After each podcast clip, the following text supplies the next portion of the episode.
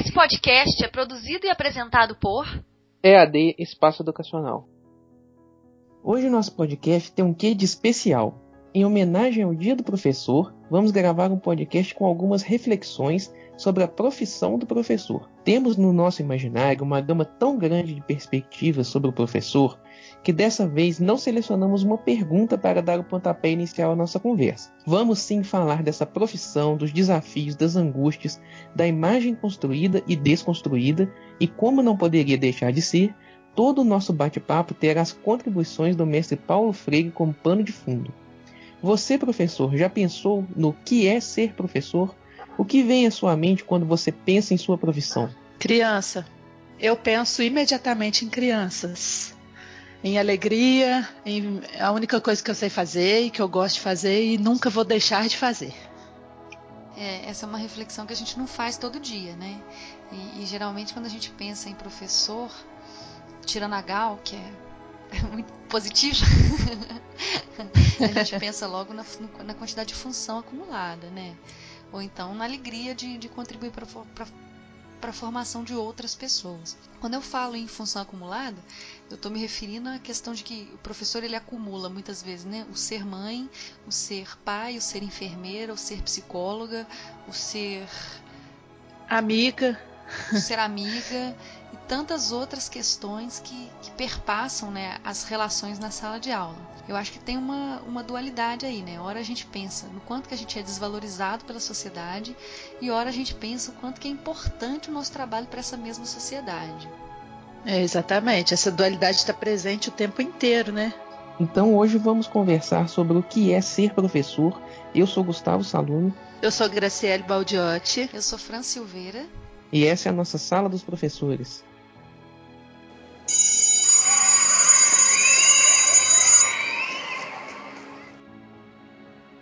Muito bem, professores e professoras do nosso Brasil. A gente está aqui hoje para conversar um pouquinho sobre a profissão do professor, sobre essa missão de fé que é ser professor. E para dar o início à nossa conversa, nós selecionamos para vocês um poema mais que especial, Mundo Grande, do Carlos Drummond de Andrade. Não, meu coração não é maior que o mundo. É muito menor. Nele não cabem nem as minhas dores. Por isso gosto tanto de me contar. Por isso me dispo, por isso me grito, por isso frequento os jornais e me exponho cruamente nas livrarias. Preciso de todos. Sim, meu coração é muito pequeno. Só agora vejo que nele não cabem os homens. Os homens estão cá fora, estão na rua. A rua é enorme, maior, muito maior do que eu esperava. Mas também a rua não cabe em todos os homens. A rua é menor que o mundo. O mundo é grande. Tu sabes como é grande o mundo. Conhece os navios que levam petróleo e livros, carnes e algodão. Vistes as diferentes cores dos homens, as diferentes dores dos homens. Sabes como é difícil sofrer tudo isso, amontoar tudo isso num só peito de homem, sem que ele estale. Fecha os olhos e esquece. Escuta a água nos vidros, tão calma, não anuncia nada. Entretanto, escorre nas mãos tão calma, vai inundando tudo. Renascerão as cidades submersas? Os homens submersos voltarão? Meu coração não sabe. Estúpido, ridículo e frágil é meu coração. Só agora descubro como é triste ignorar certas coisas. Na solidão de indivíduo, desaprendi a linguagem com que os homens se comunicam. Outrora escutei os anjos, as sonatas, os poemas, as confissões patéticas. Nunca escutei voz de gente. Na verdade, sou muito pobre. Outrora viajei, países imaginários, fáceis de habitar, ilhas sem problemas, não obstante exaustivas e convocando ao suicídio. Meus amigos foram às ilhas. Ilhas perdem o homem. Entretanto, alguns se salvaram e trouxeram a notícia de que o mundo, o grande mundo, está crescendo todos os dias entre o fogo e o amor. Então, meu coração também pode crescer entre o amor e o fogo entre a vida e o fogo. Meu coração cresce dez metros e explode. Ó oh, vida futura, nós te criaremos. E hoje nós temos alguma indicação de leitura? É, não poderia deixar de ser diferente, né? Hoje a gente indica o livro Pedagogia da Autonomia, do Paulo Freire. Tem ele disponível para download, a gente vai colocar o link para vocês. Então não tem desculpa para não ler. Outro livro que a gente indica também é o Pedagogos para Quê, do José Carlos Libânio, que também tem disponível para download, tá? E para quem vai o nosso abraço especial? Ah, o nosso abraço hoje vai para todos os professores brasileiros. Todos merecem nosso respeito e nosso carinho. E como disse o Mário Sérgio Cortella, se não fossem os professores brasileiros, a educação no país estava muito pior. Professores, protetores das crianças do meu país. Vamos falar então da concepção da profissão de professor. Essa é uma discussão muito delicada, né? E até difícil de começar, porque existem tantas perspectivas, né, sobre o ser professor. É uma profissão que tem tantas nuances que, que é até difícil discutir essa questão, né? Então a gente vai procurar o caminho máximo de amor para falar. Para começar essa conversa, eu queria contar para vocês uma historinha que eu vivi. Eu, como professora, estava prestes a casar e fui visitar os tios do meu noivo para conhecê-los. Aí o tio, né, mal a gente estava conversando, já logo perguntou, né, o que que você faz? E eu respondi assim, toda orgulhosa, né, sou professora. Aí ele olhou para mim com uma carinha de pena e falou assim: o problema é que o professor ganha muito mal. Então, assim, essa é uma das concepções que o professor tem, né? É, tem também algumas pessoas, né, é, que vão prestar vestibular e aí fazem pedagogia. Que, porque querem, porque gostam, porque pretendem ser pedagogos, professores. E aí, quando alguém pergunta, ah, você vai entrar na faculdade, que, que curso você vai fazer? Pedagogia. Com todo orgulho também, como você respondeu pro, pro tio lá, né? Uhum. Mas aí, a, quem escuta já fica assim, né? Com aquela cara assim, ai, que pena, vai fazer pedagogia, vai sofrer na vida, né?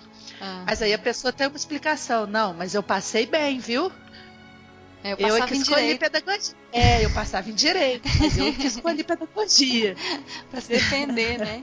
Fica aquele é, sentimento assim, de defesa, né? Eu preciso me defender aqui, é, opa, né? O professor tá sempre na defensiva, infelizmente. É. Né? E tem a famosa frase também, nossa, você é professora, é sofredora. É. Né? Ou então, ou então, quando chega um, um aluno novo na escola, um, um, estagiário novo na escola, né? Que os professores Nossa, mais é. velhos, mais desmotivados, respondem: O que, que você está fazendo aqui, né? Oh, Verdade. Dó. Isso é o mais triste que a gente ouvir, né? Porque é... colega de profissão falando isso. É, não é legal, né? Assim, vamos, vamos valorizar a gente, valorizar o, o colega que está começando, né? Aham. Uhum. O professor trabalha por amor, é tranquilo. É, então, era é. esse ponto que eu ia falar também, que existe essa perspectiva também, né? De que professor, toda profissão se trabalha pela carreira, né? Você, você gosta do que faz, mas você não trabalha por amor, você, você trabalha por, né? Salário, você troca a sua força de trabalho por salário. Professor não, né? Tem uma perspectiva de que é a mulher que é, que é a mulher que vai casar com um cara que vai sustentar ela, que ela trabalha por caridade, por amor e que ela precisa de um saláriozinho para comprar um perfuminho da Avon. Isso, isso aí. É basicamente né? isso. É, na década de 80, eu não me lembro o nome do deputado que disse que, que, as professoras, que o problema da educação é que as professoras eram mal casadas. Eu não me lembro quem foi. Mas... Foi um infeliz, né? É, a gente teve que engolir essa, né? De que o problema dos é. professores é é que elas eram mal casadas, não era o problema oh, da educação, né?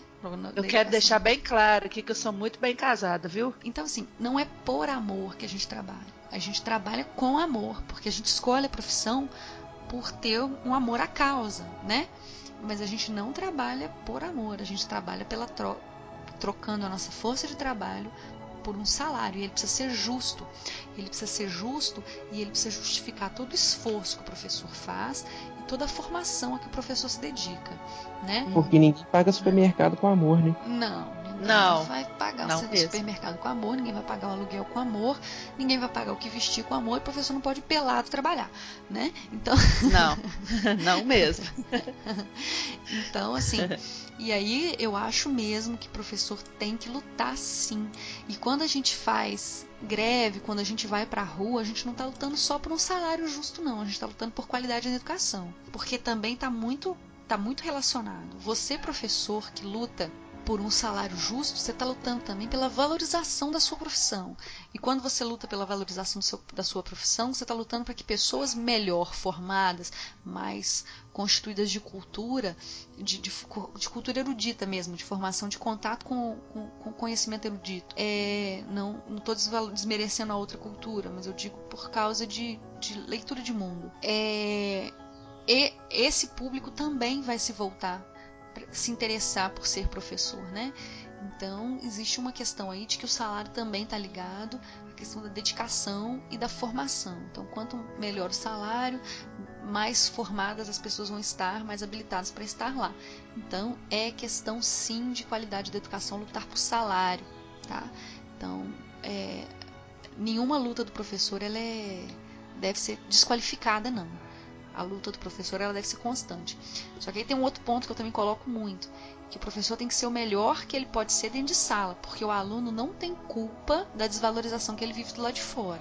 Ai, você chegou onde eu queria também, porque eu também acho isso. A criança está na sala de aula para ter a melhor educação que ela puder ter. Uhum, lógico. Né? O professor precisa ser o melhor que ele pode. Né? Ninguém tem que ir além das suas forças, não, mas ser o melhor que você pode, sabe? Porque isso também é valorização do professor perpassa por você se valorizar, né? Você olhar para você e falar: eu sou professora, eu faço o melhor que eu posso e os meus alunos sabem disso. E assim, é nadar contra a corrente? É. Vai ter muita força contra? Vai. Os alunos às vezes vão te exaurir? Vão. Mas ainda assim você tem que se valorizar. Valorize você, a sua profissão, e isso perpassa você ser o melhor que você pode dentro de sala. Então, Fran, você está falando sobre valorização né, do professor, de a gente mesmo, né, a própria pessoa se valorizar, não só professor, mas qualquer profissão. Mas com relação à nossa profissão, é, o PNE já estabelece metas até 2024, né, sobre a valorização do magistério. Na Lei 13.005 de 2014, a diretriz 9 fala da valorização dos profissionais. As metas 15, 16, 17 e 18 falam em investimento na formação, na valorização do plano de carreira, né, na equiparação de salários é, e o piso nacional, né? Então a gente é, a gente tem as leis, a gente precisa cumprir. Então, aí a gente entra num outro ponto muito importante, né? Que muitos profissionais da educação não se sentem valorizados da forma que tem que se sentir pela própria sociedade, pelo baixo salário, e aí eles acabam eles mesmos, alguns até saem da profissão, né? Desistem ah, então não quero mais ser professor, não. De tanto que, que as pessoas falam, nossa, mas ganha pouco, é, tem que aturar aluno fazendo bagunça. É, muita, muitas coisas negativas que a gente escuta sempre. Em todo lugar que a gente vai, por incrível que pareça, a gente sempre escuta alguma coisa negativa. E muitas vezes o professor não se valoriza por causa disso. Façam palmas pra ele! Façam palmas pra ele! Façam palmas pra ele! Ele merece. É, uma questão que precisa ser falada nesse momento aqui é que assim, o professor fazer um trabalho mediano, né, não buscar formação, não buscar investir nele mesmo, né, e, e aí lutar também pela valorização do lado de fora, sem eles valorizar-se, né, não, não faz sentido. Então aqui cabe um belo de um puxão de orelha. né? O professor tem que fazer um bom trabalho em sala, gente. É, aqui aqui eu, eu me lembro de, de uma pequena historinha. Eu vou resumir aqui, porque senão fica, fica chato de ouvir, né? É, era um menininho que gostava muito de azul. E aí ele pensou, pensou e chegou à conclusão que era legal pintar o mundo inteiro de azul. Ele mandou uma carta para a ONU argumentando com os melhores argumentos, né, sobre pintar o mundo de azul. Aí a ONU se prontificou, leu, respondeu que apesar de ser muito interessante a proposta dele não era prioridade, já que tinha guerra no mundo, tinha fome, tem criança desnutrida, né? Então que não tinha como ser prioridade pintar o mundo de azul. Aí ele pensou, pensou e resolveu tentar pintar o Brasil de azul. Mandou uma carta para o presidente, com os melhores argumentos, mas o presidente também respondeu que que apesar da ideia dele ser muito interessante, não era prioridade, tinha outras coisas para se fazer e que não ia dar para pintar o Brasil de azul. E aí foi, né? Ele tentou o estado, tentou o município e, e não estava conseguindo alcançar o objetivo dele de pintar nada de azul. E aí ele juntou os moradores da rua dele fez uma palestra para tentar convencer os moradores de que era interessante pintar a rua de azul. E aí os moradores responderam, né, que apesar da ideia dele ser muito interessante, de que o azul era uma cor muito bonita, tinha muitas questões que precisavam ser resolvidas ali na rua. A rua ainda não estava asfaltada, a rua precisava de, de, de, de, uma segurança, precisava de iluminação. Então tinham muitas questões ali naquela rua e não ia dar para pintar a rua de azul.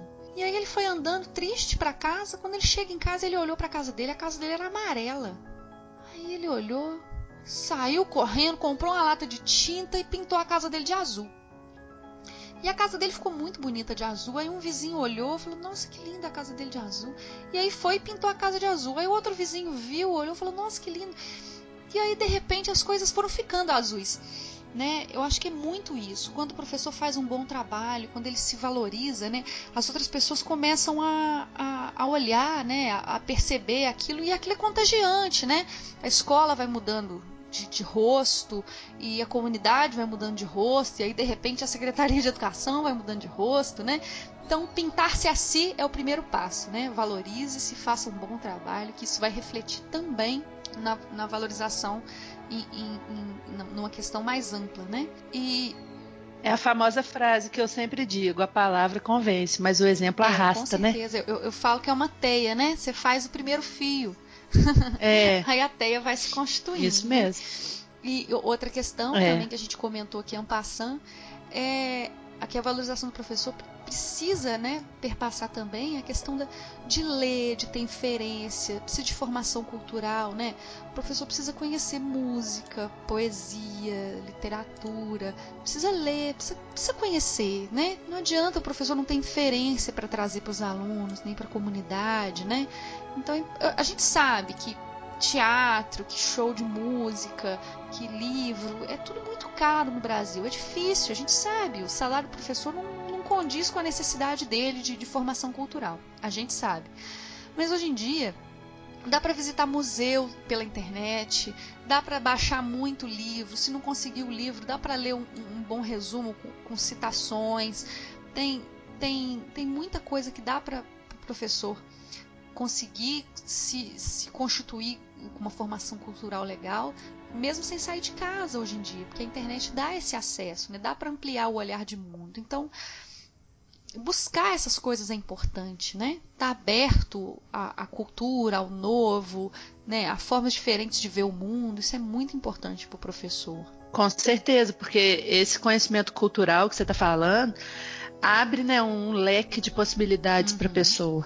Com certeza. A nossa, a nossa visão de mundo fica muito maior, fica muito mais apurada, é, não, né? Transforma completamente, né? É. É, eu acho que aqui é um bom momento para a gente trazer alguns pontos do já dos, do livro do Paulo Freire. O que, que nós vamos fazer aqui? Como a gente já está conversando sobre essas questões, nós não vamos esmiuçar, não. A gente vai trazer só os tópicos apontados no uhum. livro, tá, gente? Mas a gente tem certeza que a partir desses tópicos já dá para refletir muita coisa. Então é no sentido de trazer a ideia, tá? Ensinar exige rigorosidade metódica. Exige pesquisa. Exige reconhecimento de assunção da identidade cultural. Exige apreensão da realidade. Exige curiosidade. E saber escutar. Esses pontos são fenomenais. Né? São. É, não, essa, é, a relação do professor né, com o mundo não é só com o aluno, viu? É com o mundo, né? É. é uma relação de saber ouvir, de saber não é só escutar, né? É, é, é, vai até além de escutar, é ouvir, é enxergar o outro. Uhum. Né? Esse escutar que o Paulo Freire coloca. Enxergar é além, é né? Mais, é. ele é muito mais do que parar e ouvir, né? Uhum. Ele quer dizer trocar com a outra pessoa, né? Olhar no olho dela, enxergar a outra pessoa para percebê-la e escutá-la, né? Exatamente. Professores, protetores das crianças do meu país. Algumas vezes nós já falamos aqui nesse podcast sobre os saberes da experiência e que algumas vezes eles têm mais influência no trabalho do professor que sua própria formação. O que isso quer dizer?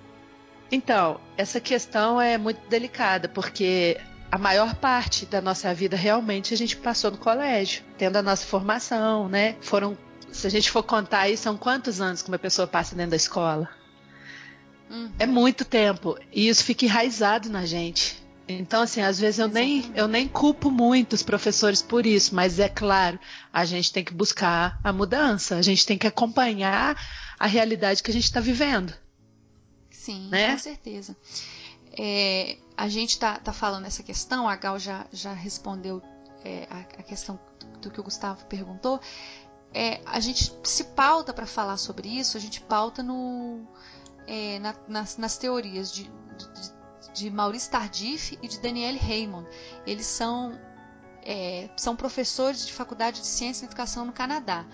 É, Tardif em Montreal e a Danielle Raymond numa cidade próxima, eu não me lembro o nome, mas eles desenvolvem uma teoria sobre os saberes da experiência. Eles, eles acreditam que o tempo que o professor experimenta a sala de aula como aluno tem muito mais poder sobre ele do que as teorias que ele lê na faculdade, onde também ele está tendo uma experiência como aluno, né? Então esses saberes da experiência têm uma força muito grande para moldar o ser professor, né? O trabalho do professor. Então, é, muitas das vezes o professor ele, ao chegar na sala para dar aula, ele reproduz a forma como ele vivenciou essa sala de aula, né? Muito mais do que a forma como ele aprendeu a teoria no, no curso de formação para ser professor, né? É, então acaba que a gente perpetua um formato de educação que já existe. Né?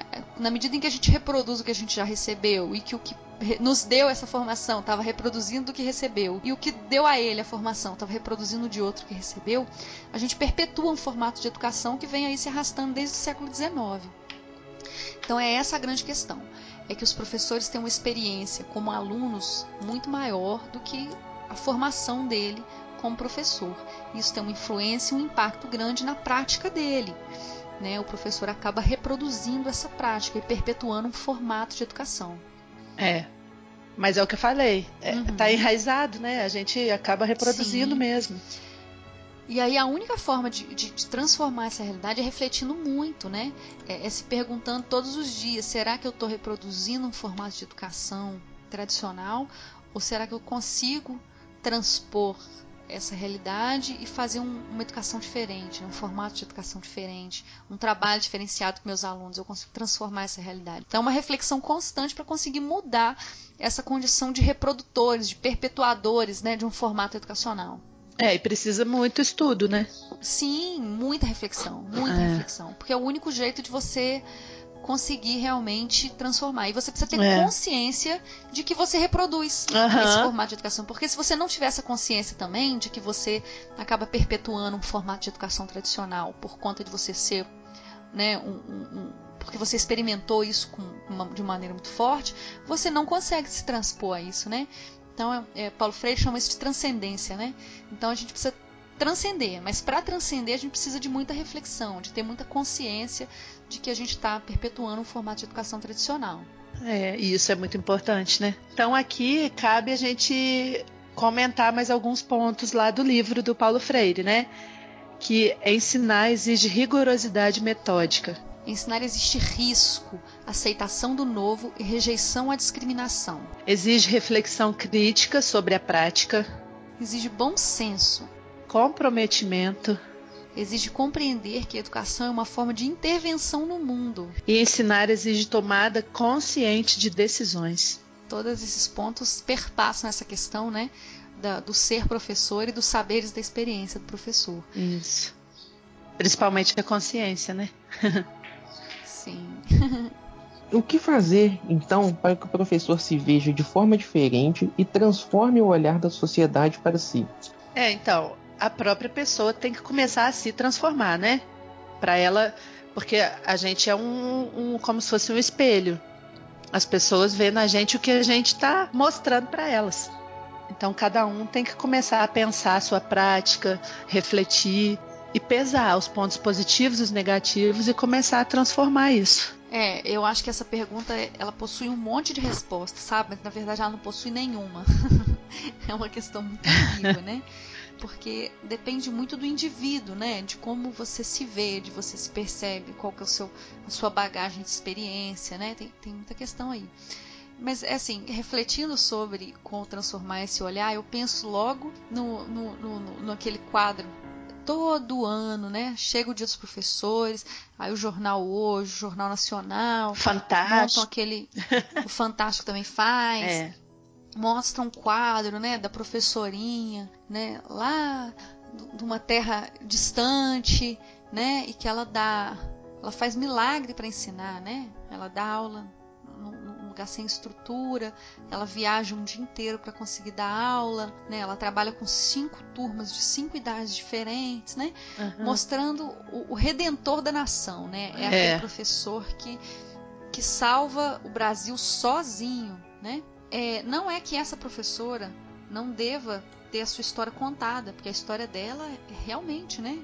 Puxa vida, né? Que história, que, que dedicação. Só que é, essa não, essa não é a, a, a história que deva ser contada para falar da formação, da função do professor. Né? Essa não é a função do professor. Essa história tinha que ser contada para o governante daquele lugar para ele ter vergonha de que professores trabalhem nessa condição, sabe?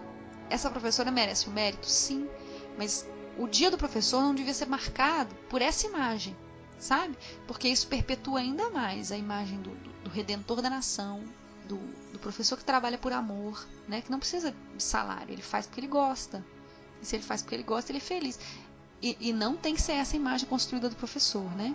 Né? Ou então conta a história do professor que foi agredido, ah, né? violentado é. na escola. Isso aí é, o é muito tem triste de montão, né? Gente, é muito triste essa realidade, sabe? É muito triste. Só que ela perpassa tantas questões que vão além do, da sala de aula, além do professor, né, são questões sociais, é, é, a questão também da valorização do professor, da valorização social do professor. São questões sociais, são questões de exclusão, quanto que esse menino está sendo violentado para agir com violência, né? São, são outros pontos. Ninguém, ninguém pensa muito nisso, né? Mas esse menino está sofrendo uma violência, mesmo que ela não seja física, né? seja uma violência simbólica, como mostra Bourdieu, é uma violência. É. Ele está sendo violentado. Para ele agir dessa forma, né? Ele está sendo violentado. Ele está tá tendo seus direitos negados de algum modo, né? Então, não são essas, não são essas as imagens que deveriam ser construídas do professor no dia do professor, né? Essas imagens são questões que precisam ser tratadas. Isso, é. Né? E não apenas mostradas, essa, né? É, não. E essa não é a imagem que a gente gostaria de ter do professor, né? É. É, eu estava ouvindo uma palestra do Mário Sérgio Cortella e aí ele fala que, que a função que o professor é o único que, que marca tanto o seu cliente, né? que anos mais tarde tá, tá lá na Bahia passeando, de repente alguém lá do outro lado da rua grita: Professor, professor, eu fui seu aluno 20 anos atrás é, em verdade. São Paulo. né? Com amor, com carinho. Ou seja, o professor deixou uma marca ali, né? Aquele professor marcou aquele aluno, aquele aluno ama aquele professor, a ponto de chamar ele na calçada. Ele não chama o cabeleireiro dele, ô barbeiro, não, ô barbeiro. Não chama. Você cortou meu cabelo aquele dia? Você foi meu médico? é. Não! Sabe? E o mesmo Essa eu é digo relação... também o contrário. Quando a gente vê um aluno nosso que foi, que, que tá bem sucedido na vida, que foi nosso aluno pequeno, adolescente, sei lá, e que tá casado, tá bem casado, tá, tem uma profissão, a gente também sente a mesma coisa. Uhum. Né? Só que eu acho que ele, ele, o que o Mário Sérgio Cortella quis dizer, porque é muito mais difícil a gente se lembrar de cada um dos ah, nossos sim, alunos. É. A gente lembra até daqueles que marcaram mais a gente. Mas é, é muito difícil a gente lembrar de todos os é, alunos que é. a gente teve, né? Durante todos os anos que a gente trabalhou. Uhum. Mas o aluno lembra da gente. Lembra. Né? Ele não esquece é muito, é muito improvável uma pessoa que não se lembra da primeira professora que teve. Ah. É muito improvável uma pessoa que não se lembra do nome do professor, né? Que não tem um carinho por, por esse ou aquele professor. Então é uma profissão que marca pessoas, sabe? Que todo mundo passou por ela. Pois né? é. Todo mundo teve um professor. Todo mundo teve aquela professora que, que, que amou, né? Eu tive muitos alunos de quem eu era namoradinha. eu tinha aluno que fazia gol para mim porque era meu namorado. Ai, meu Deus. É. né? Então, assim, é, essa relação é, de amor com o aluno, isso sim devia ser história para contar. As marcas é. que a gente deixa, né? Uhum. Muitas vezes a gente nem sonha que a gente deixou, a gente não faz nem ideia das marcas que a gente deixou nesse aluno. Né? Essas histórias é que deviam ser contadas no dia do professor. Não a professorinha que está fazendo um trabalho maravilhoso. A professora em si está fazendo um trabalho maravilhoso, entende? Mas ela não tinha que ser exposta àquela condição de trabalho. Aham. Devia ser uma vergonha pro, pro, pro governante daquele lugar. Também acho. E uma vergonha mostrar isso pro mundo inteiro, né? Porque. Sim, né? E, também essa questão da, da violência, porque isso é uma questão que precisa ser tratada, sabe? Precisa ser tratada por uma, por uma série de, de pontos aí, tanto políticos, né? Quanto sociais, quanto mesmo da postura do professor na sala de aula, porque muitas vezes essa violência também é resposta à violência que o professor vem exercendo sobre o aluno, porque isso acontece, não vamos nos negar, né?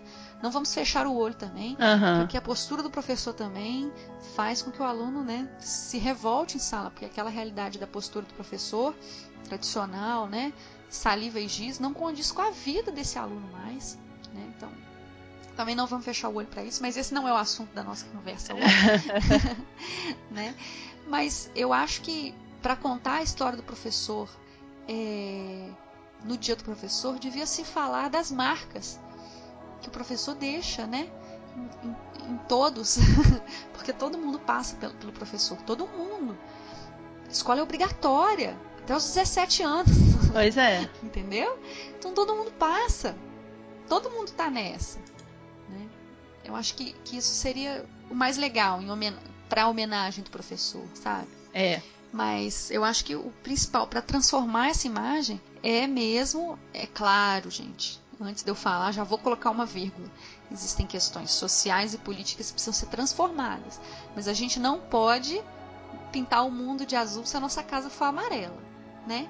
Então vamos valorizar-nos, Sem valorizar dúvida. o nosso trabalho, ser o melhor que a gente pode ser. Isso não quer dizer que você vai ser o melhor comparado ao seu colega. Não, porque você é uma pessoa e o seu colega é outra. Você tem que ser o melhor que você pode. Até onde você vai, sabe? Seja o melhor, seja amoroso, seja seja alegre, porque a educação exige alegria, exige esperança, exige amor. Né? Então é esse olhar, essa relação com o aluno, uma relação amorosa, isso é que deve pautar a educação, pautar o ser professor. Façam palmas pra ele, façam palmas pra ele, façam palmas pra ele, ele merece. Então, aí a gente chega em mais alguns pontos do livro que a gente indicou, né? Que ensinar exige. da autonomia. Isso. Ensinar exige alegria e esperança. Ensinar exige a convicção de que a mudança é possível. Ensinar exige segurança, competência profissional e generosidade. Generosidade é bom, né? Boa. Ensinar exige reconhecer que a educação é ideológica. Então, né, frota ideológica. Ensinar exige. É.